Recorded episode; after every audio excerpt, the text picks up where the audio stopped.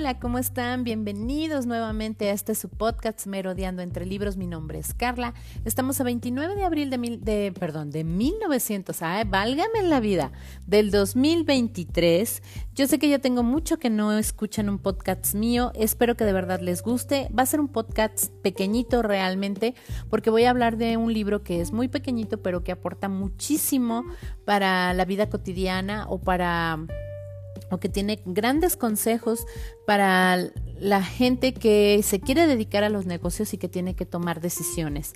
Bueno, les estoy hablando de este libro que se llama Los cinco anillos de Miyamoto Musashi, que fue un samurái de la época feudal japonesa que desde los ocho años quedó huérfano y siempre se consideró como un niño muy fuerte y su tío, un sacerdote, se encargó de él. Entonces este tío lo empezó a introducir en las artes de los samuráis.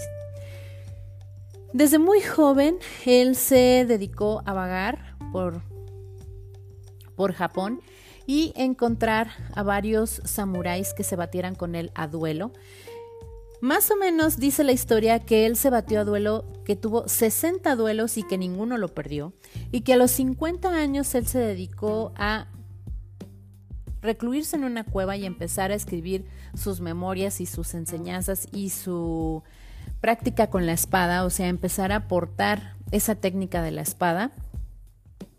También se dice que este hombre nunca necesitó una espada con filo, siempre tenía una espada de madera, porque era tan grande su técnica y la tenía tan bien hecha que él no ocupaba ninguna espada con filo para poder acabar con su contrincante. También se dice Dice la historia que él jamás se bañaba para no separarse de su espada, porque siempre estaba alerta por si tenía que combatir. Como ven, era un tipo muy singular, que tenía muchas cosas este, raras, extrañas, pero que le formaron una disciplina. Ya que él se retira de hacer los duelos, él de repente a los 50 años dijo, ya me cansé, ya me voy a retirar. Se fue a vivir una cueva y los dos últimos años antes de su muerte, él escribió un libro que se llama Los Cinco Anillos, que es del que vamos a hablar hoy, que es un tratado sobre el manejo de los sables. Eh, ahí escribe él su técnica de cómo usar ciertas espadas, la corta, la larga, dónde la debes de usar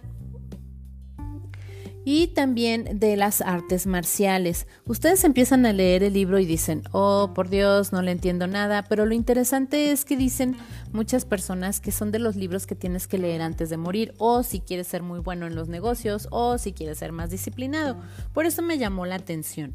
Lo empecé a leer y sí, había cosas que no entendía. Las primeras páginas yo decía, ah, creo que este libro no es para mí, creo que no entiendo nada de artes marciales, pero después empiezas a encontrar eh, frases que te llegan y que te hacen comprender que sí te puede ayudar a, tus estrategias dentro de los negocios o si tienes algún proyecto o si quieres crear una disciplina.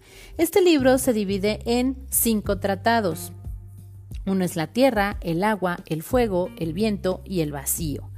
Y para compartirles algunas de las frases para que les llame la atención, el leer este libro tiene unas frases que a mí, en lo personal, me parecen muy buenas porque yo sé que ustedes lo, si lo leen, todos somos diferentes. Habrá frases que tal vez yo pasé desapercibidas porque no me llegaron a mí, porque no son para mí en ese momento y tal vez para ustedes sí. Pero yo eh, separé algunas de las que a mí me gustaron.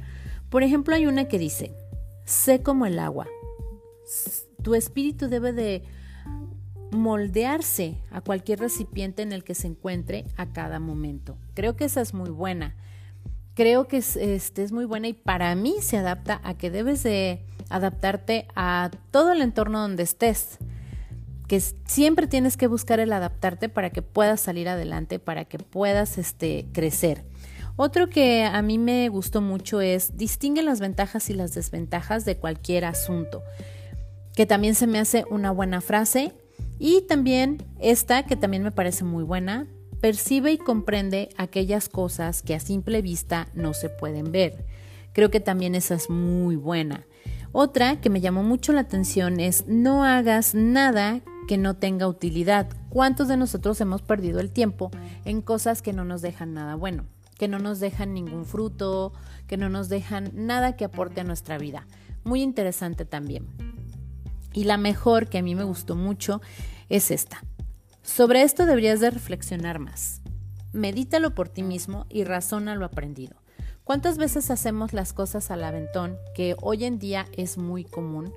Ya hemos perdido como que ese tiempo de meditar las cosas, pensarlo bien, de pensar qué vas a decidir. Siempre hacemos todo a la carrera porque siempre estamos presionados por el tiempo, el trabajo y no nos damos ese rato para nosotros para reflexionar y tomar las mejores decisiones, de volver a repensar y pensar y pensar y eso te da como que una solución a los problemas que tienes. Pienso que este libro es muy bueno porque retoma eso que deberíamos de tener nosotros de nuevo, esa calma para meditar las cosas. Vivimos muy a prisa en este mundo ya últimamente el tiempo hasta pasa, no sé ustedes, pero pasa mucho más rápido, porque no le damos ese, no estamos paladeando ese momento, este, disfrutando, siempre queremos ir más rápido y más rápido y más rápido y creemos que con eso abarcamos y hacemos más cosas, pero no. Si te, fijas, si te fijas, a veces estás haciendo cosas para ti que no tienen ninguna utilidad. Creo que es un libro muy bueno y vale la pena. Como siempre les digo, si no te llama la atención, no hay ningún problema no lo leas. Pero dale la oportunidad, por lo menos eh, te estoy dando una breve explicación de lo que trata, aunque yo sé, no les voy a mentir, lo van a empezar a leer y van a decir, mm, no, como que este libro no es para mí, como que no entiendo nada, pero avancen más, avancen más en la lectura y van a ver que van a encontrar cosas muy hermosas en este libro que les va a ayudar en su vida cotidiana. Ya como último dato, este libro fue escrito en 1643-1645, curiosamente cuatro décadas antes de que Cervantes escribiera el Quijote. Y este señor, este gran samurái, porque dicen que fue el mejor samurái en Japón, Miyamoto Musashi, eh, lo escribió ya a sus 60 años y le dedicó, como les dije, sus dos últimos años. Espero que de verdad les guste esta recomendación del día de hoy. Espero estar más seguido con ustedes. De hecho, ahorita estoy leyendo un libro muy bonito que se llama Gratitudes, que luego se los voy a compartir, que espero que también a ustedes les guste. Bueno, esto sería todo por hoy. Espero que les guste mi recomendación. Yo me despido y me da mucho gusto regresar y espero no haber perdido este quien me escuche por el tiempo que dejé de hacer mi, mi podcast, pero espero estar de regreso muy pronto. Esto fue Merodeando entre libros y mi nombre es Carla. Que tengan un excelente fin de semana.